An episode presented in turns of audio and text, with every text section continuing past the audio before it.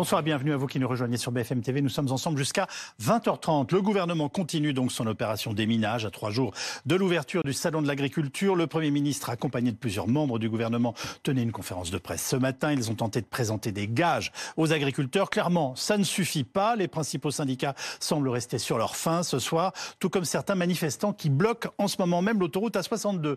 Bonsoir, Angelo Attal. Les manifestants autour de vous ont-ils prévu de rester plusieurs, ont-ils prévu de rester plusieurs jours? Oui, pour vous expliquer un peu euh, la semaine, hein, c'est allé très vite. Lundi, euh, de nombreux adhérents, notamment de la, de la FRSEA, la FNSEA au niveau régional ont, décidé de se réunir, tout simplement parce qu'en trois semaines, ils ont le sentiment que très peu de choses ont, avancé. Et puis mardi, ils sont arrivés ici euh, au cœur de, l'après-midi pour revivre finalement ce qu'ils ont vécu il y a trois semaines avec de nombreux tracteurs qui sont ici sur l'autoroute A62. On est avec euh, Louis Gagnepin entre Montauban et Agen, vous le voyez. Le feu a été rallumé, les palettes sont bel et bien présentes, du fumée déversé au niveau euh, de l'entrée euh, de, l'autoroute à, quelques mètres euh, d'ici. Et on me disait tout à l'heure, entre 60 et 70 euh, personnes présentes tout au long de la journée avec des moments un peu plus creux que d'autres, bien évidemment, au cœur de l'après-midi, parce qu'il faut régulièrement retourner s'occuper des, exploitations. Mais ils sont bel et bien là. Ils vont rester pour répondre directement à votre question, Yves. Ils vont rester plusieurs jours. Ça, c'est une certitude. Il y a un bus qui devrait partir, notamment pour le salon de l'agriculture et pour les différentes manifestations qui sont prévus en fin de semaine avec une soixantaine de personnes à peu près à, bord de ces bus. Ça, c'est déjà prévu et organisé par les gens euh, qui se trouvent euh, ici. Bref, calendrier euh, bel et bien cadré avec le salon de l'agriculture en ligne de mire et une présence ici sur place, un blocage jusqu'à samedi matin théoriquement. Les choses sont claires. Merci beaucoup, Angile Watt, avec Louis Gagnepin depuis l'autoroute A62 qui dessert, je vous le rappelle, Bordeaux. Alors avec nous pour analyser la situation ce soir à trois jours de ce salon de l'agriculture, Johan Barbe, qui est agriculteur dans les Vosges, où vous présidez l'Union des producteurs de lait, vous êtes membre de la FNSEA. Euh, Nicole Ouvrard, ingénieur agronome, par ailleurs directrice déléguée de l'Agence d'information politique et économique de l'agriculture. Olivier Dauvert, spécialiste de la consommation et de la grande distribution. Gaëtan Mélin, chef de notre service économique et social. Et Benjamin Duhamel, journaliste politique de BFM TV. Johan Barbe, est-ce que vous êtes surpris de voir de nombreux agriculteurs ressortir les tracteurs et hop, se remettre à bloquer les routes? Bonsoir. Non, euh, pas surpris, puisque depuis le début, on avait dit qu'on faisait une pause par rapport aux annonces et justement à ce calendrier qui était toujours pas précis. Donc aujourd'hui, on a eu une conférence de presse de la part du Premier ministre qui a précisé certaines choses, mais oui. qui n'est encore pas allé au fond des, des problèmes qu'on a soulevés. La simplification est pour nous engendrée de la part du gouvernement, mais on ne sent rien arriver dans les préfectures, on ne sent rien arriver dans les drafts, donc au niveau des régions, des directions régionales de l'agriculture. Euh, aujourd'hui, il y a un vrai sujet, c'est que le gouvernement a peut-être compris, mais l'administration n'est toujours pas au rendez-vous. Donc il nous faudra aligner toutes les planètes pour que les agriculteurs puissent rentrer sur leur exploitation. Vous dites que c'est le fonctionnement administratif du pays qui, qui, qui ne, enfin, ne suit pas pour l'instant. Ben, on ne sent pas que ça suit. Enfin, je veux dire, quand, on, quand Gabriel Attal annonce ce matin 2500 euh, points qui sont remontés oui. de simplification de la part des préfets, enfin, c'est inaudible et inentendable de notre part quand même. Ça veut dire que ça fait des années qu'on prend des décrets, qu'on prend des arrêtés dans les préfectures, mmh. qui sont aujourd'hui décriés par eux-mêmes, par ceux qui les ont pris, qui les ont signés. Enfin, faut quand même qu'on m'explique, quoi. Même si nous, on demande une simplification, on est conscient qu'il faut avancer, mais derrière, on sent quand même bien, de la part du gouvernement, une volonté d'avancer, et de la part des services plutôt, on va dire, administratifs, de, de reculer. Euh, vous avez le sujet de la PAC. On a des annonces comme quoi tout va être payé au 15 mars. Les agriculteurs attendent ça depuis le 15 octobre. Benjamin, c'est pas entendable. Benjamin Duhamel, il y a comme un air quand même de déjà vu dans cette mobilisation là qui touche pour l'instant le Sud-Ouest. C'est là que le mouvement avait commencé à l'époque. Est-ce que voilà nos, nos, responsables politiques sont conscients du fait qu'on peut-être le monde agricole attend beaucoup plus que, que ce qu'ils peuvent donner? Oui, et ils sont conscients de, de la difficulté d'un dialogue où euh, déjà euh, le, le, comment dire, le gouvernement doit en quelque sorte payer les pots cassés de plusieurs années d'annonces et de promesses qui euh, parfois n'étaient pas, ne se traduisaient, traduisaient pas euh, dans les faits. Euh, il paye aussi la difficulté euh, que ce matin Gabriel Attal ne pouvait pas résoudre en un claquement de doigts, euh, une colère qui remonte à beaucoup plus loin, avec par ailleurs aussi, et c'est pas du tout une façon de, de, douter de votre colère, mais une pas une stratégie, mais en tout cas une mmh. façon de faire monter la pression avant l'ouverture du salon de l'agriculture samedi. C'est-à-dire que il aurait été assez difficilement imaginable de voir et d'entendre des agriculteurs dans la foulée de la conférence de presse de Gabriel Attal expliquer qu'au fond tout était parfait et que samedi le chef de l'État allait être accueilli dans le hall 1 euh, du salon de l'agriculture avec euh, un tapis rouge, euh, des roses. Donc il y a cette difficulté là. Il y a au fond une volonté du côté de l'exécutif de faire sans doute davantage du service après-vente, d'expliquer que ce qui avait été annoncé en termes de simplification rentrait concrètement en vigueur. Vous avez raison, monsieur, d'expliquer qu'il y a quelque chose de dubuesque de voir le gouvernement découvrir des éléments de simplification. En même temps, si j'ose dire, sans me faire euh, leur avocat, s'ils ne l'avaient pas fait, vous seriez les premiers ce soir à déplorer que ces mesures de simplification ne soient pas mises en œuvre. Absolument. Donc là encore, il y a euh, une difficulté à bien calibrer le message, avec toujours euh, cet élément qui est qu'au-delà même de l'aspect simplification, revenus, question des pesticides, quand on parle d'agriculture, le gouvernement sait très bien qu'il parle bien davantage qu'aux 380 000 exploitants. Il parle à tous ces Français qui euh, sont euh, sensibles à la question de la ruralité, qui sont sensibles à la question politique d'une forme de distance qui se serait créée. Et qui font leurs courses tous les jours. Et qui font leurs courses. Et qui parfois aussi, pour être, euh, et je parle sous le contrôle d'Olivier Dauvert, depuis le début de ce mouvement de crise agricole, peut-être se, font en quelque sorte pardonner euh, de la consommation qui était la leur, pas toujours très respectueuse, aussi pour des questions de prix, euh, de, euh, la, de la production. Et de poivrons espagnols. Et voilà, et qui donc au fond pouvait soutenir par procuration un petit peu pour se déculpabiliser des choix de consommateurs qui avaient pu être les leurs ces derniers mois et ces dernières années. Alors Gabriel Attal a donc fait de nouvelles annonces et surtout confirmé que tout ce qui avait été promis était bien lancé et nous allons voir ça dans notre séquence Les éclaireurs. Bonsoir François Gapillon. Bonsoir. Que faut-il retenir de la conférence de presse du chef de gouvernement ce matin? Alors d'abord un décompte euh, du chef du gouvernement. 62 engagements pris depuis euh, le début de la crise, 50% réalisés a-t-il dit, 31% avancés, 19% engagés. Gabriel Attal qui sait parfaitement qu'il est attendu au tournant? Depuis trois semaines, des aides ont été versées, des simplifications ont été réalisées, des textes ont été publiés.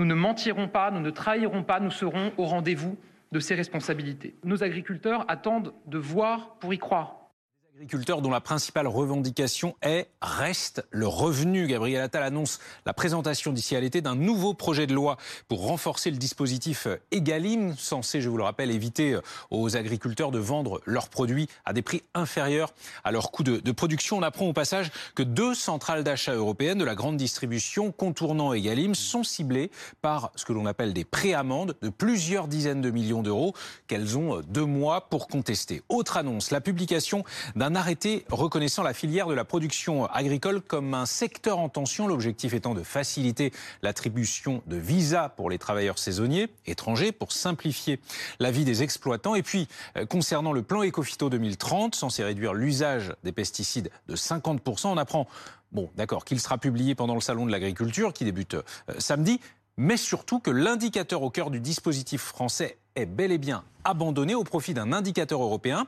ce qui, selon les ONG environnementales, signe la fin des ambitions éco-phyto combattues depuis l'origine par la FNSEA. Merci beaucoup François Capillon. Alors Angie Loitan, on vous retrouve sur l'autoroute A62 près de Bordeaux.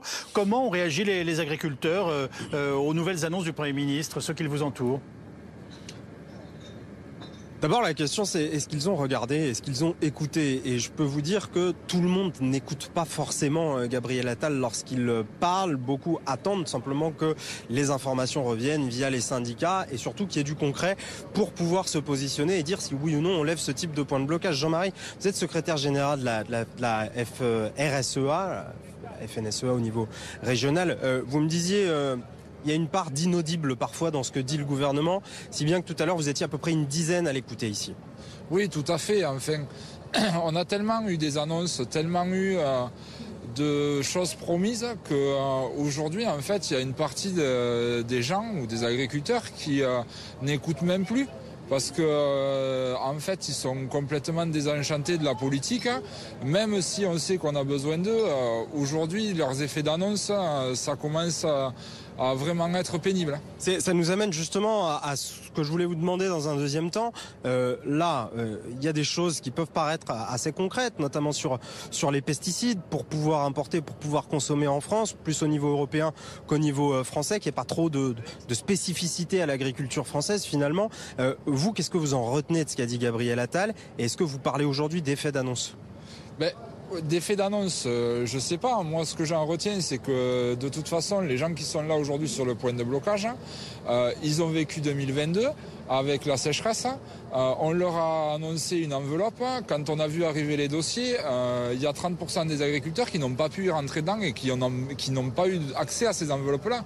Donc vous comprenez bien que les effets d'annonce aujourd'hui, euh, on les a vus, on a su ce que c'était et on sait très bien qu'aujourd'hui, ce qu'on attend, c'est vraiment ce qui va revenir dans les cours des fermes. Et c'est ce que tout le monde attend là, quoi. Merci beaucoup Jean-Marie. Je trouve que c'est très concret effectivement ce que vous disiez à l'instant, la sécheresse, des annonces et puis finalement lorsque l'on a le texte en face des yeux, on se rend compte que certains bah, sont exclus de, de certaines aides. Voilà, c'est peut-être l'une des explications au fait qu'il y a beaucoup de gens qui attendent d'avoir très concrètement que ce soit les aides, les législations, euh, les différentes légiférations qui peuvent avoir lieu sous les yeux directement avant même de prendre la décision de continuer ou pas à, bloquer. Ici, vous l'aurez compris, entre Montauban et, et Agen, c'est bel et bien le cas puisque le blocage devrait durer jusqu'à samedi matin. Angie Louata avec euh, Louis Guenpin, donc euh, en direct de l'autoroute A62 près de Bordeaux.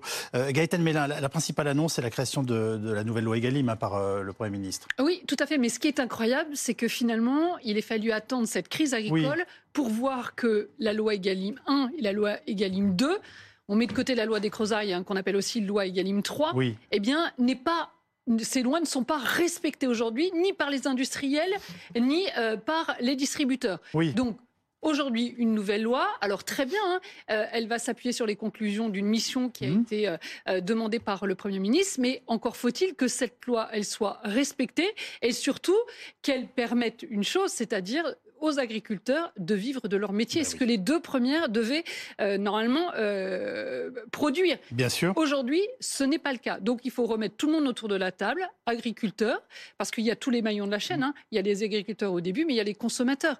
Et euh, au milieu, là, les industriels et les distributeurs, avec finalement des, des, choses qui sont pas euh, vraiment sur la même longueur d'onde. D'un côté, vous avez des consommateurs qui veulent les prix les plus bas et des agriculteurs qui veulent vivre de leur travail. Nicole Ouvrard, euh, il faut dire que le bilan des contrôles détaillés par Bruno Le Maire est quand même incroyable. Plus d'un supermarché sur trois était hors la loi concernant les produits d'origine France.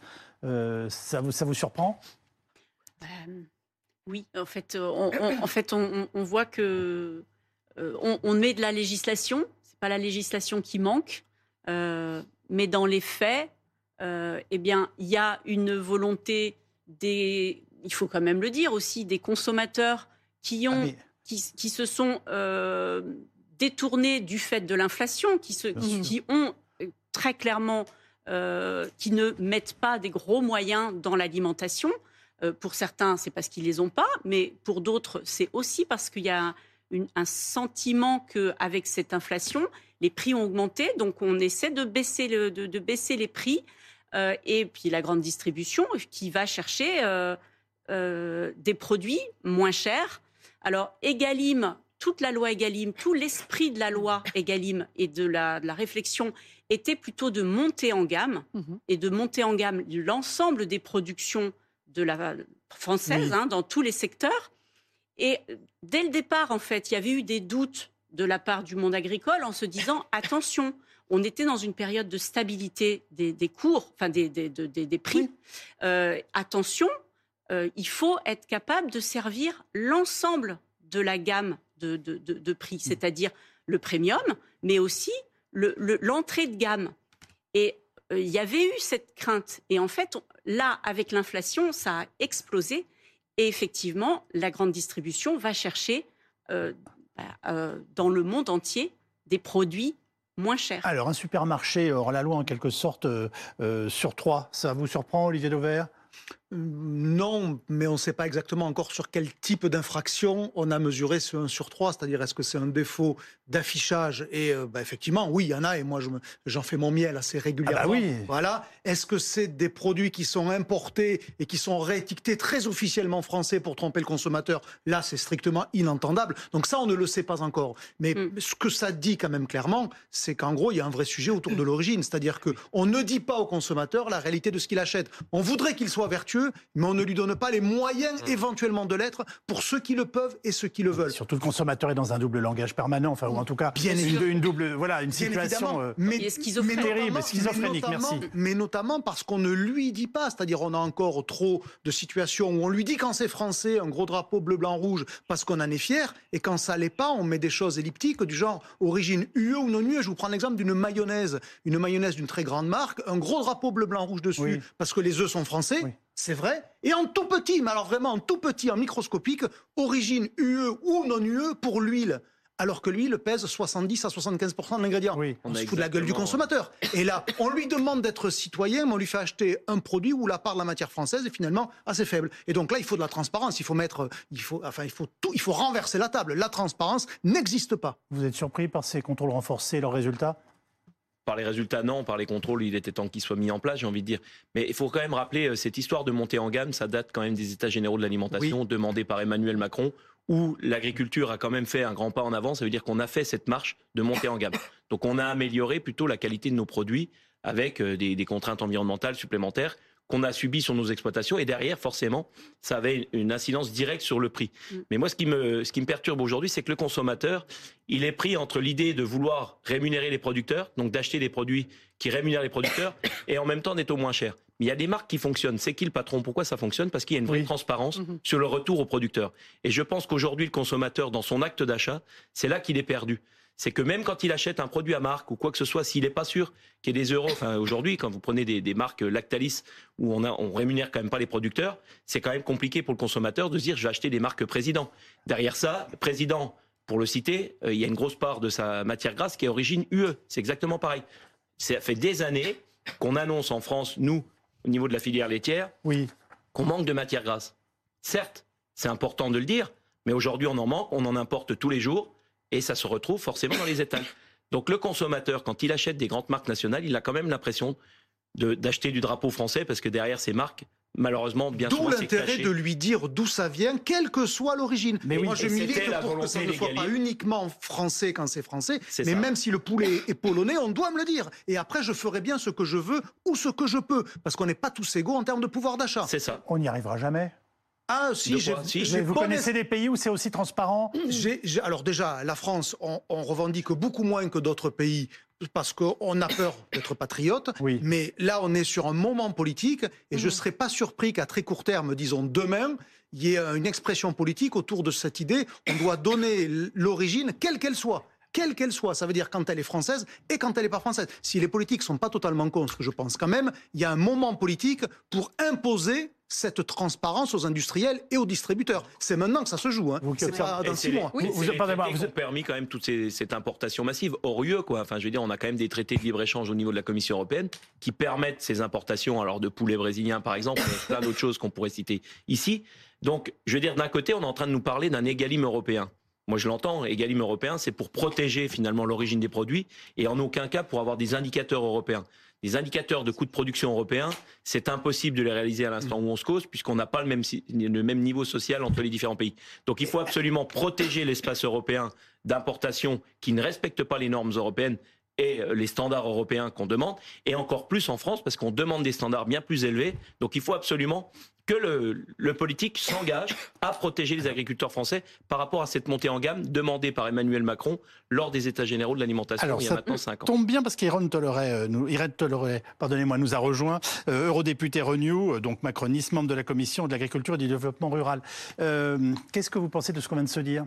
Sur l'origine, euh, le mouvement bah est déjà enclenché puisqu'on vient d'avoir le trilogue sur le miel et donc on vient au niveau européen d'imposer l'origine et les pourcentages de toute composition des miels. C'est un texte euh, qu'on On va enfin avoir la vérité sur nos miels. Oui. Bah dites donc. Une nuance près quand même, c'est que quand il est chinois, on vous met pas Chine, on vous met RPC. On vous met que les trois premières lettres et on l'écrit en, en tout petit. C'est pas de la transparence, c'est un premier pas qui est très bien mais je vous mets au défi, quand vous n'êtes pas un expert, de connaître l'origine de vos miels. Je vous dis RPC écrit en tout petit au fond du pot du miel. Est-ce que vous avez compris qu'il vient de Chine, Yves euh, bah, J'allais vous dire République populaire de Chine, oui. parce que vous êtes brillant. Mais malheureusement, quand on fait nos courses, on passe quelques instants. Et, mais c'est un bon début. Mais il va falloir qu'on aille beaucoup plus loin sur la transparence. Mais dites-moi, vous n'êtes pas responsable avec tous vos confrères européens quand même d'avoir organisé cette espèce de flou, en tout cas jusqu'ici d'avoir fait peu de choses pour qu'on puisse le faire changer? Eh ben, justement, le miel, du coup, je me sens assez. Hmm. Euh, euh, vous avez signé a des accords euh, commerciaux internationaux. Alors, les accords de commerce, moi, j'aimerais bien qu'on en reparle un petit peu. Parce que bah, si ça tombe bien si je suis en train de vous interroger dessus. Si on n'a pas d'accord de commerce, désolé, mais on est sur les règles du libre-échange de l'OMC. Et en fait, c'est pire. Mhm. On a des quotas qui sont plus importants. De l'OMC.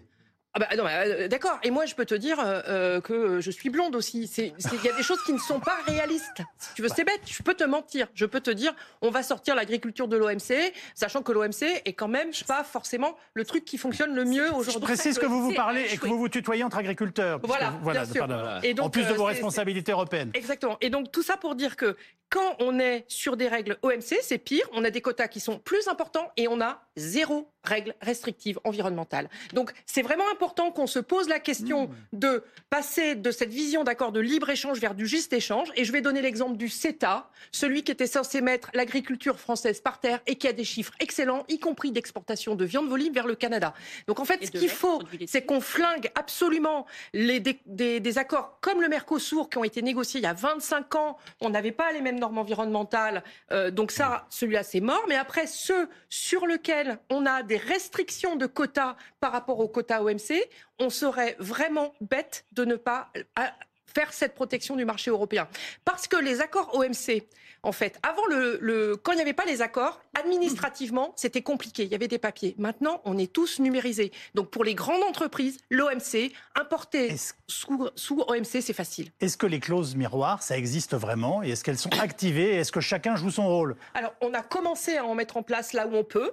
Euh, notamment sur certains pesticides euh, sur lesquels on a des textes solides, des règlements au niveau européen. Mais quand on n'a pas une base réglementaire solide, on ne peut pas. C'est du protectionnisme et on va mmh. se prendre euh, des euh, rétorsion en face. Je tiens à rappeler à tout le monde que l'agriculture européenne et particulièrement française est exportatrice nette. Donc vous êtes en train de nous dire qu'on ne peut pas mettre des clauses miroirs sur la plupart des produits aujourd'hui Je ne suis pas en train de dire ça. Je suis en train de dire qu'il faut qu'on fasse avancer les, les, bases à, les boîtes à outils législatives pour avoir des bases solides. Mmh. Et, on n'a pas la possibilité de le faire sur tout. Je vais prendre un exemple, qui est l'exemple de l'élevage. L'élevage, par exemple, un des moyens, et c'est le moyen qui a été trouvé par le, au, niveau du CETA, c'est que les personnes qui exportent sur l'Union européenne mhm. ont une sorte de permis d'exporter après contrôle. Et donc, mhm. en fait, ils ont choisi de plutôt continuer à vendre aux États-Unis parce que administrativement, pour eux, c'était compliqué, ce qui a permis cette chose-là. Aujourd'hui, sur certains autres marchés, euh, je pense par exemple au Brésil, à l'Argentine, nous n'avons pas cette possibilité de contrôle au niveau des exploitations. Et donc là, bah, comment on fait pour savoir euh, les conditions euh, d'où vient cette viande euh, de bœuf? C'est plus compliqué. Et donc là, il faut qu'on travaille à avoir une base réglementaire européenne et les clauses miroirs, c'est bien, mais il faut les faire appliquer après. Il hein. faut du monde aux frontières pour faire respecter. Enfin, hmm. c'est ça qui est quand même compliqué. C'est pour ça que nous, l'agriculture, on comprend bien que derrière, on a besoin de traités de libre-échange et ça, on ne sera pas contre.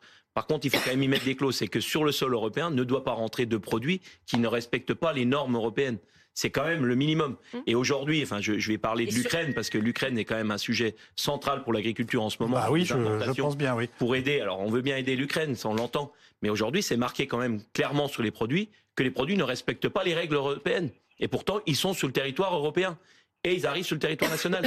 Je ne dis pas qu'ils sont impropres à la consommation, mais on ne peut pas être sur une concurrence déloyale comme ça sur les étals. Et après, euh, sur le sujet quand même de la grande distribution avec les lois Egalim, oui. Ce qui est important, c'est qu'aujourd'hui, on remette de la sérénité dans ces lois Egalim. La loi Egalim a été faite, comme vous l'avez bien dit, dans l'esprit de la loi, c'était de se dire on va commencer du producteur pour aller jusqu'au consommateur. Absolument. Et je rappelle que les producteurs sont prêts à aller négocier directement avec leurs industriels un prix MPA, matière première agricole. Merci. Donc c'est important de le rappeler avec les industriels. Et après, les industriels iront donner des conditions générales de vente à la grande distribution avec cet MPA en transparence. Pour l'instant, la loi Egalim telle qu'elle a été écrite et telle qu'elle a été proposée, notamment dans sa troisième version, ne permet pas la transparence avec une option qu'on appelle l'option 3 sur la partie MPA, matière première agricole, et MPI, matière première industrielle. Donc il faut absolument rouvrir cette loi, parce que déjà à l'époque, à la FNSEA, on avait porté justement cette volonté de transparence. On ne l'avait pas obtenue, parce que d'autres grands groupes de l'agroalimentaire se sont opposés à la transparence. C'est pour ça qu'il en manque. Benjamin Duhamel, on va avoir des élections européennes. Est-ce que ça va être au cœur des débats? Est-ce qu'on peut en attendre un quelconque résultat? En tout cas, des... déjà. C'est un boulet ou un atout pour, pour Emmanuel Macron le... ah bah, euh, En l'état. L'Europe en tant que telle aujourd'hui bah, Rappelons, et je ne sais pas, monsieur, que je vais le, l'expliquer que la, la PAC est au cœur de non seulement la politique européenne et, et par ailleurs, comment dire, non, enfin, c'est plus qu'un atout, c'est quelque chose qui permet à l'agriculture française de, de, de vivre, d'être performante. C'est l'agriculture qui l'a façonné, la PAC. Absolument. je veux dire, euh, on a été la chercher euh, pour compenser justement des niveaux de prix. Enfin, il faut quand même rappeler ce qui s'est passé en 92. Aujourd'hui, on est sur des actions qui ressemblent historiquement à 92. Pourquoi? Parce qu'on a eu un bouleversement. Aujourd'hui, c'est les agriculteurs qui demandent le bouleversement dans l'autre sens pour redonner envie de produire. On n'est pas dans la même démagogie que 92 où on était dans une perte de confiance d'un prix qui payait les producteurs. Aujourd'hui, on l'a plus. On demande à le récupérer pour avoir envie de produire. La, difficulté pour le gouvernement, et c'est ce qui se voit dans cet échange qui est très intéressant, c'est qu'au fond, les termes du débat sont euh, beaucoup plus complexes qu'ils n'en ont l'air. Euh, on a des oppositions politiques au gouvernement qui considèrent que la crise agricole a démontré qu'il fallait passer par pertes et profits tous les traités de libre-échange. Or, quand on voit effectivement la réalité euh, du CETA, quand on rappelle que l'agriculture française est exportatrice nette, expliquer aujourd'hui qu'il faut fermer, faire du protectionnisme, aller expliquer cela à la filière viticole, à toute une série de filières qui s'effondreraient. Euh, je crois que de mémoire, je cite le, blé, je crois que c'est 50% d'exportation. Voilà. Donc, euh, donc ça veut dire que les, termes du débat sont non pas piégés, mais il est beaucoup plus facile quand on est euh, au Rassemblement national, quand on est à, la France insoumise, au-delà des contradictions, parce que quand on regarde les votes du Rassemblement national, qui s'opposent à la PAC et qui ensuite la votent, ça, c'est très difficile, mais le gouvernement est en quelque sorte comptable, c'est ce que je disais au début de, de, de ce plateau, de plusieurs années de euh, débats agricoles qui n'ont pas été suffisamment traités, de promesses qui n'ont pas été suffisamment tenues. Et donc, au fond, la campagne, la campagne des européennes, euh, ce sera une sorte de de combat entre d'un côté une majorité qui rappellera les oppositions à leur manque de nuances dans le débat et des oppositions qui rappelleront le gouvernement de leur manque d'efficacité euh, concernant le, débat agricole. Et en l'état, compte tenu du niveau de colère, euh, on ne peut pas dire que ce soit franchement un avantage pour la majorité présidentielle, ah. présidentielle en vue du scrutin du 9 juin. La colère, en tout cas, euh, elle s'exprime à Laval, en Mayenne. Bonsoir, Pierre Barbin. vous êtes au siège du groupe Lactalis, qui est en partie paralysé depuis cet après-midi par les agriculteurs. Oui, et c'est toujours le cas ce soir euh, à 20h. Ces agriculteurs sont donc arrivés ici en début d'après-midi par surprise avec leurs tracteurs et se sont donc euh, infiltrés dans ce siège historique du groupe Lactalis situé euh, à Laval. Ils y sont depuis 13 heures exactement et ils y sont donc toujours ce soir. Ils demandent bien évidemment une meilleure rémunération sur leur travail, notamment eh bien sur le prix du lait. Ces agriculteurs, ils ont demandé à rencontrer l'un des actionnaires du groupe Lactalis, demande refusée en tout cas dans l'immédiat euh, par le groupe. Et donc ces agriculteurs, notamment de la Confédération euh, paysanne, eh bien ils comptent rester ici une partie de la soirée, voire toute la nuit parce que leurs demandes n'ont pas été écoutées par ce groupe euh, Lactalis. Qu'il faut en tout cas expliqué, c'est que les salariés qui travaillaient ici sur ce site ont pu partir librement avec l'aval de ces euh, agriculteurs. Une manifestation, je disais, organisée par la Confédération euh, paysanne. En attendant, le groupe Lactalis a réagi dans un communiqué écrit. Il s'est dit étonné de cette euh, manifestation et déplore la manière dont ça s'est déroulé ici cet après-midi à Laval. Surtout que le groupe explique qu'il y aurait en ce moment des discussions avec avec les producteurs de lait pour trouver un tarif équitable sur leur travail concernant justement le prix euh, de ce lait, permettant de valoriser leur travail, mais permettre aussi aux Français d'avoir des produits les plus accessibles possibles dans les supermarchés. Voilà ce qu'a expliqué le premier producteur mondial de lait dans un communiqué ce soir. Pierre Barbin, donc en direct du siège de Lactalis, leader mondial du lait, avec Simon Pires de Souza. Vous nous rappelez quand même, Lactalis, c'est absolument faramineux. Enfin, bah, Lactalis, c'est le premier acteur mondial sur le lait. Ce sont les marques présidents, c'est Bridelis, Bridel, c'est euh, la plupart des fromages d'appellation d'origine contrôlée en France. C'est lui qui fait le prix du lait en France, pour faire simple. En tous les cas, il donne la direction, il donne la tendance. Et ça, depuis euh, très longtemps, puisque c'est là, pour le coup, une success story, au moins économique. Après, agricole, on peut discuter, mais économiquement, ça fait pas un pli. Oui, c'est une c'est un géant. Quand on a un poids pareil, euh, on, par définition, on a un impact absolument faramineux à la fois sur les achats et sur la vente, c'est-à-dire sur ceux qui, les, sur nos agriculteurs et sur tous ceux qui font leurs courses. C'est bien le problème aujourd'hui, c'est qu'en fait, Lactalis utilise ce poids économique très important pour faire pression sur les agriculteurs et obtenir de ces agriculteurs les prix les plus bas, les prix qui aujourd'hui ne couvrent pas leurs coûts de production et surtout ne leur rassurent pas un revenu décent. Et c'est bien pour ça qu'aujourd'hui, les agriculteurs sont euh, en quelque sorte en guerre avec Lactalis. Hein. Euh, en 2016, il y avait déjà eu un précédent, puisque euh, Lactalis ne voulait pas payer le juste prix et au bout de quelques semaines de mobilisation, eh bien, Lactalis était en quelque sorte revenu à la raison. Aujourd'hui, on est exactement dans le même cas de figure, avec d'un côté les agriculteurs qui estiment qu'il leur faudrait près de 50 centimes du litre pour vivre décemment de leur travail, et d'un autre, de l'autre côté, on a Lactalis qui ne veut pas payer ce prix. Donc, on assiste à un bras de fer, mais encore encore une fois, un bras de fer qui est déséquilibré parce que ces agriculteurs ont aussi besoin de se déboucher. Ils bah ont aussi besoin de vendre leur lait à Lactalis parce que s'ils ne le vendent pas à Lactalis, qu'est-ce qu'ils vont en faire? Alors, il y a effectivement euh, d'autres solutions. On l'a vu avec ces kills patrons aujourd'hui, mais c'est encore vraiment euh, très faible par rapport hein. au poids. Hein. On rappelle effectivement le premier géant mondial du lait, mais c'est aujourd'hui le premier groupe agroalimentaire français devant Danone. Donc vous voyez le poids euh, de ce géant. Donc, on a d'autres. On a 28 milliards de chiffre d'affaires, à chaque fois je. Exactement, 28 milliards de chiffre d'affaires en, 2022. Il y a Savancia aussi, hein, euh, qui est exactement dans, le, dans, dans, un, dans, une bataille aussi avec euh, les agriculteurs, puisque aujourd'hui, il y a des négociations qui se font avec un groupe d'agriculteurs. Savancia ne veut plus traiter avec ce groupe d'agriculteurs. Il veut traiter avec les uns, avec les autres, encore une fois, avec un objectif, c'est pousser les prix vers le bas. Ce qui est contraire à l'esprit des Galim, rappelons-le quand même. Hein, parce qu'on reproche beaucoup aux distributeurs de ne pas bien respecter Egalim, les industriels le Exactement. Et c'est pour ça qu'aujourd'hui, cette loi Egalim qui sera adoptée, enfin en tout cas euh, discutée mhm. euh, d'ici l'été, doit absolument revenir sur euh, toute cette négativité, je dirais, des, deux, précédentes lois et assurer, comme le demandent les agriculteurs, un prix plancher. Un prix plancher, c'est le prix de la matière agricole plus un salaire décent pour les agriculteurs. Et ah. il y a la question des, indicateurs hein, qui, euh, ah qui est euh, effectivement centrale. Qu'est-ce qu'on appelle les indicateurs? Ben, On va utiliser en fait une formule de prix pour pouvoir se mettre d'accord justement euh, sur la base de négociation. Et c'est la justification de Lactalis qui dit justement que le prix qu'il propose aujourd'hui respecte ces indicateurs. Voilà. Juste pour, euh, pour aller sur ces indicateurs, parce qu'on les travaille à l'interprofession du lait, qui est le CNIEL, le Centre interprofessionnel laitier.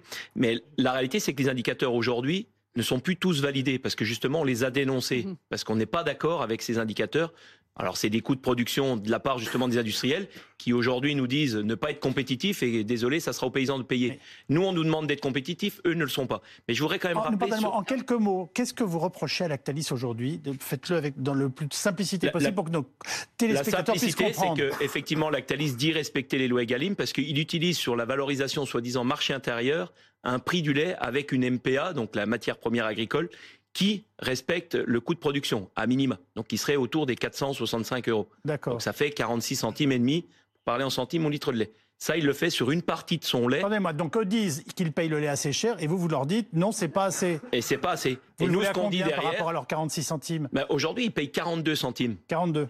Donc, euh, et nous, ce qu'on voudrait à minima, c'est ce fameux 46,50, voire 50 centimes, pour aller rémunérer les producteurs. Et ce que je voudrais quand même rappeler derrière, parce que monsieur a évoqué la, enfin, la grande distribution qui n'est pas toujours euh, euh, si, si, méchante que ça, la réalité c'est que derrière, bah. Derrière, la grande distribution va s'en servir parce que si la ah achète le lait moins cher aux producteurs de lait français, hum. il va avoir la capacité à être moins cher sur les étals. C'est une chaîne. Vous donc c'est une chaîne. Donc aujourd'hui, ce qu'on dénonce et qu'on demande au gouvernement, c'est d'agir rapidement pour éviter d'entraîner l'ensemble des groupes industriels français, coopératifs et privés, vers une volonté de baisser le prix du lait. Vous donc il nous faut une sorte d'accord tacite. Euh, Mais voilà. Donc si le gouvernement laisse, alors, je ne dis pas que le gouvernement a laissé Lactalis parce que la médiation est en cours. D'ailleurs, les producteurs étaient aujourd'hui reçus par le médiateur avec Lactalis. La médiation, je pense que je, je veux pas dire les résultats aujourd'hui parce qu'ils ne sont pas euh, définitifs, mais pour l'instant, on n'est pas sur un accord entre les producteurs de lait et Lactalis. Lactalis impose son prix du lait aux mhm. producteurs de lait français. Sur 5 milliards de litres en France. Vous leur dites quoi, Lactalis euh, Vous eh ben, êtes en mesure de leur, de leur, dire c'est 50 centimes Alors, moi, déjà. Non responsable politique, je veux dire, vous m'avez compris. oui, moi, je voudrais rappeler euh, à, Lactalis que C'est qui le patron est né d'un problème Lactalis, déjà, avec mhm. une émission où on voyait un, quelque chose de vraiment traumatisant avec un, producteur qui vendait 10 cents en dessous de 10 centimes en dessous de son, son, prix de revient. L'autre chose aussi, c'est les distributeurs. On peut remarquer que C'est qui le patron n'est pas présent dans toutes les enseignes de grande surface. ils, viennent de, signer un accord avec Carrefour. Hein. depuis le temps. Oui, oui, depuis le temps. Pardon. Je, je donc, donc, ça veut dire, ça veut juste, excusez-moi, ça veut Moi, je suis administrateur de la coopérative C'est qui le patron. Donc je parle d'un sujet dans lequel je, suis acteur. Administrateur. Ah, bah, je vais vous parler sur un autre ton alors. Conseil d'administration. Monsieur l'administrateur. Carrefour est depuis déjà des années le premier client de le patron. Donc il n'y a rien de nouveau dans le fait que Carrefour est signé. Celui qui est le plus en retrait, c'est Système U pour le moment, parce qu'il dit mais moi je fais d'autres laits équitables ailleurs et C'est qui le patron ne m'apporterait rien de plus. Donc là, pour le coup, Carrefour était déjà très vertueux sur ce sujet bien avant. On vous laisse terminer. donc ce que je voulais dire par là, c'est que tout le monde doit faire sa part. Le consommateur, je crois qu'il y avait des comparatifs qui avaient été faits entre le prix du lait en France et en Allemagne. Le surcoût pour avoir des laits qui payent le producteur, c'est 2 euros par an pour une famille. Donc je crois qu'à un moment donné, euh, les, rayons de grande surface doivent s'ouvrir pour ces produits avec des laits valorisés. On pourra, moi je veux bien qu'on soit dans des logiques répressives euh, de contrôle et tout ça, mais à un moment donné, on doit pouvoir se regarder en face en disant on a une politique à école commune, c'est quelque chose de bien. Donc pourquoi est-ce qu'aujourd'hui, sur des politiques publiques, on arrive à créer des pertes pour les revenus des agriculteurs alors qu'on a un marché unique, qu'on a fait du lait français, on a des grandes surfaces françaises qui elles-mêmes euh, détournent un petit peu les Si vous me permettez, il y a du lait équitable parce que c'est qui patron, Fair France, tout ça, c'est ce qu'on appelle les laits équitables qui payent, pour vous donner un chiffre, à peu près entre 520 et 550 euros la tonne. Bon, il y en a dans tous les magasins de France, sans exception la demande des, consommateurs, c'est-à-dire ceux qu'ils achètent, c'est à peu près 10% du marché du lait. Mm. Donc attention à pas présenter des laits qui rémunèrent très bien l'agriculteur, c'est un fait, comme la solution, parce que malgré tout, ça représente que 10% des ventes. C'est déjà formidable pour les éleveurs. Oui, mais, oui, ça, pour eux, ça a une importance. Bien évidemment, je ne minimise pas du tout, mais malgré tout... Les marques sont au même prix, il n'y a pas de rémunération. Non, non, les marques. La marque Lactel, elle est au même prix que c'est qui le patron et elle rémunère pas forcément les producteurs. Non, pas sur le lait demi-écrémé standard en brique. Non. Le lait c'est qui le patron, c'est 1 euro. Non, mais là, oui, oui, je sais pas comment il fait. le lait c'est qui le patron, c'est 1,27 euro. La brique de Lactalis euh, demi-écrémé classique. Ah ben non, il faut intégrer la promotion. Ah bah. eh ben c'est ça qu'il faut supprimer. Je voudrais donner la parole à, Alexandre Loubet qui nous a rejoint, qui est député Rassemblement National de Moselle et vice-président du groupe à l'Assemblée. Euh, la situation de Lactalis en ce moment, qu'est-ce que vous en dites? Et est-ce qu'il faut faire pression sur eux? Et est-ce que le gouvernement est, assez euh, actif selon vous Ou impuissant, je ne sais pas comment vous voyez eh, Écoutez, je, crois que tout a été dit à l'instant sur votre plateau. La réalité, c'est que les agriculteurs veulent tout simplement vivre de leur travail et qu'il faut effectivement des prix planchers qui leur permettent à la fois de couvrir les coûts de production et à la fois, et à la fois d'être mieux rémunérés, notamment pour lutter contre les marges excessives euh, des euh, gros industriels comme Lactalis. La réalité, c'est qu'à l'Assemblée nationale, nous votons beaucoup de lois, mais encore faut-il qu'elles soient contrôlées. Et plus généralement, se pose effectivement la question d'une rémunération digne et juste des agriculteurs, mais aussi plus généralement euh, des conditions du marché de l'agriculture aujourd'hui. Et la réalité, c'est que il y a beaucoup d'annonces du gouvernement. Nous attendons évidemment qu'elles soient concrétisées. Globalement, elles vont dans le bon sens, mais elles restent très insuffisantes. Pourquoi? Parce qu'il faut aussi agir au niveau européen. Et je crois que ma collègue est effectivement députée au Parlement européen et euh, elle peut en témoigner l'Union européenne est pour beaucoup aujourd'hui dans la situation agricole de la France, pour de très nombreuses raisons, et de manière très synthétique, parce que elle impose l'écologie punitive sur nos agriculteurs, parce qu'elle les expose aussi à une concurrence déloyale avec de très nombreux pays extra-européens qui ne respectent pas les mêmes normes que celles imposer à nos agriculteurs. Alors, réaction Nicolas Ouvrard, et après vous nous expliquerez tous les deux ce quel est votre point, enfin, comme, quelle est votre vision du rôle de l'agriculture, que ça soit d'un point de vue européen euh, euh, ou, purement français, enfin, quel est le rôle de l'Europe dans l'agriculture? Vous voulez réagir, Madame Ouvrard Oui, je voulais réagir parce que on, a depuis, allez, 20 ans, détricoté en fait toutes les euh, organisations communes de marché. On avait auparavant mhm. des, des, systèmes de des, enfin, des, des, oui, des, organisations par production. Et tout ça a été détricoté, considérant que l'agriculture pouvait être une économie comme une autre. Euh, et qu'elle devait vivre en fait. Ça ne sera jamais une économie comme une autre. Et voilà. Et donc aujourd'hui, on arrive à une situation où bah, il y a le vin qui a gardé son OCM, son organisation commune de marché. Tous les autres, on les a mises par terre. Et aujourd'hui, qu'on se retrouve, on a été pendant longtemps sur des prix, enfin une stabilité des cours, des prix. Euh, aujourd'hui, on a une inflation et on retrouve toutes les problématiques et on se dit qu'il faut bah, démondialiser d'une certaine façon l'agriculture. Mmh. Mais on n'a plus les outils.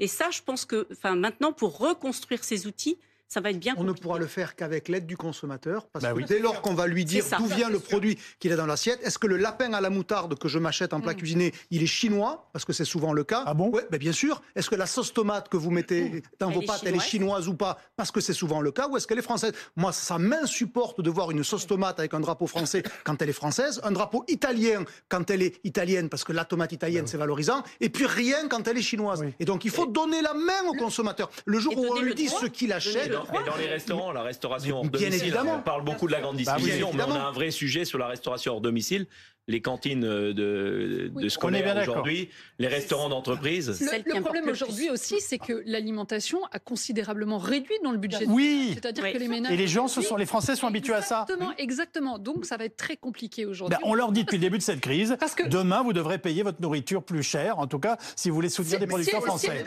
C'est le moment d'acheter du bio. Très bien, mais, mais, mais c'est le moment d'acheter que si on leur dit vous devez voilà Payez plus cher vos produits français parce que vous allez soutenir vos agriculteurs. Mais si dans le même temps, on a des distributeurs qui euh, veulent offrir des prix plus bas, achètent les mêmes produits à l'étranger, avec encore une fois des normes sanitaires qui sont moins exigeantes, des normes sociales qui sont beaucoup plus fermes, parce qu'il faut expliquer une chose aussi qui est très importante, c'est que même si vous prenez des produits européens avec les mêmes normes sanitaires, eh bien, les normes sociales sont différentes. Les salaires sont beaucoup plus faibles en Espagne, sont beaucoup plus faibles en Pologne. Donc forcément, il y aura toujours de toute façon une distorsion de concurrence. Donc effectivement, il faut beaucoup de transparence.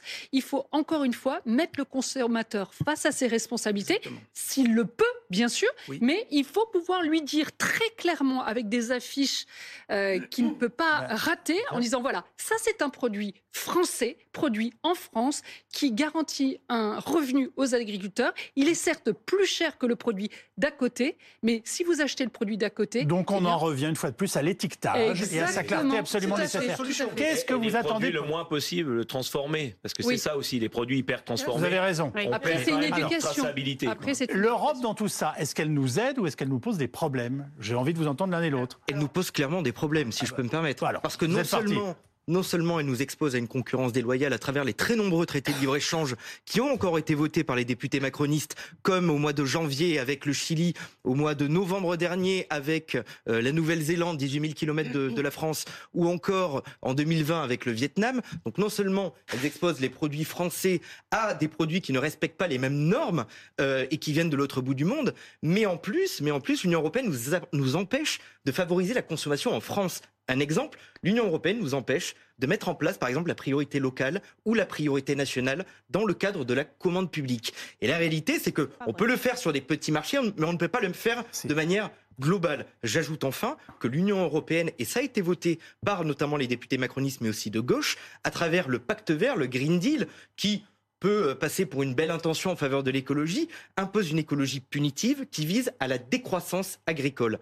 un chiffre. Dans le secteur laitier, que représente monsieur le programme de la ferme à la fourchette qui a été voté au niveau européen par les députés macronistes et la gauche vise à baisser la production d'ici 2030 de 10% en matière laitière. Et en échange de cela, en novembre, ils ont voté le traité de, libre-échange avec la Nouvelle-Zélande qui va importer 15 000 tonnes de poudre laitière à 18 000 km de là. D'un côté, on baisse la production et euh, on baisse la production sur le continent européen de nos agriculteurs à travers des normes, à travers la baisse des surfaces agricoles, à travers tout un tas de contraintes administratives. Et de l'autre, on importe des produits de l'autre bout du monde qui ne respectent pas les mêmes normes et qui viennent de l'autre bout du monde, donc qui polluent énormément. il vous reste une minute trente pour euh, répondre à votre confrère. Révisez vos fiches parce que vous. Elles sont très bien révisées et je peux même vous dire d'ailleurs que le département américain de l'agriculture affirme que cette stratégie va conduire à une inflation Irène vous répond. et une baisse de 20% des exportations européennes. C'est la technique du Rassemblement national des, des bêtises de ne pas laisser parler les autres. Donc en fait, les 10%, tout ça, c'est pas vrai.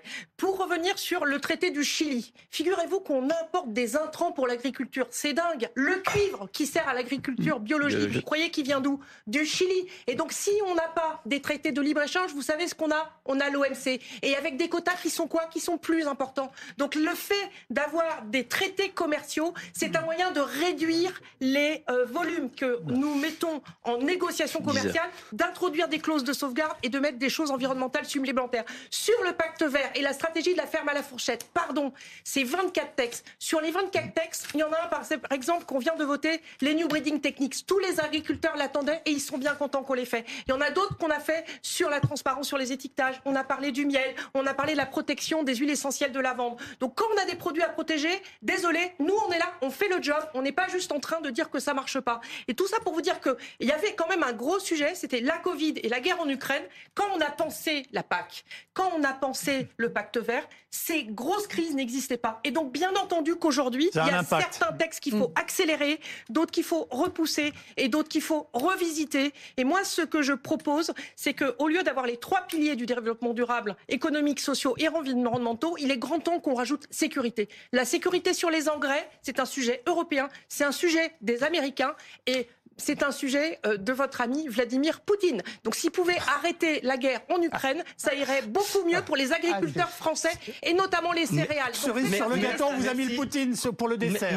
Merci pour cette caricature qui fuit les arguments de fond, chère madame. Euh, la réalité, c'est que... Non, si, une question de curiosité pour moi. La réalité, c'est que si je peux me permettre... Euh, que vous, que, que, vous cherchiez effectivement à ouvrir les marchés, le marché européen vers le reste du monde. J'entends. Encore faut-il que les normes soient les mêmes pour une concurrence le CETA, loyale. Regardez le CETA. Et que vous cessiez de voter tous les textes qui visent à baisser la production sur, euh, au sein de l'Union européenne. parce que tout ça, tout ça que vous le vouliez ou non, c'est tout à fait vrai. Il y a plusieurs études qui le montrent. et j'ajoute en plus, et j'ajoute en plus que, et j'ajoute en plus que cela va conduire non seulement à l'inflation, mais en plus. Non mais alors, je vous propose de rester pour le prochain débat avec Alice Darfeuille qui nous attend maintenant depuis quelques minutes pour pouvoir présenter son émission. C'est le 90 minutes dans un instant sur BFM TV. Merci à tous.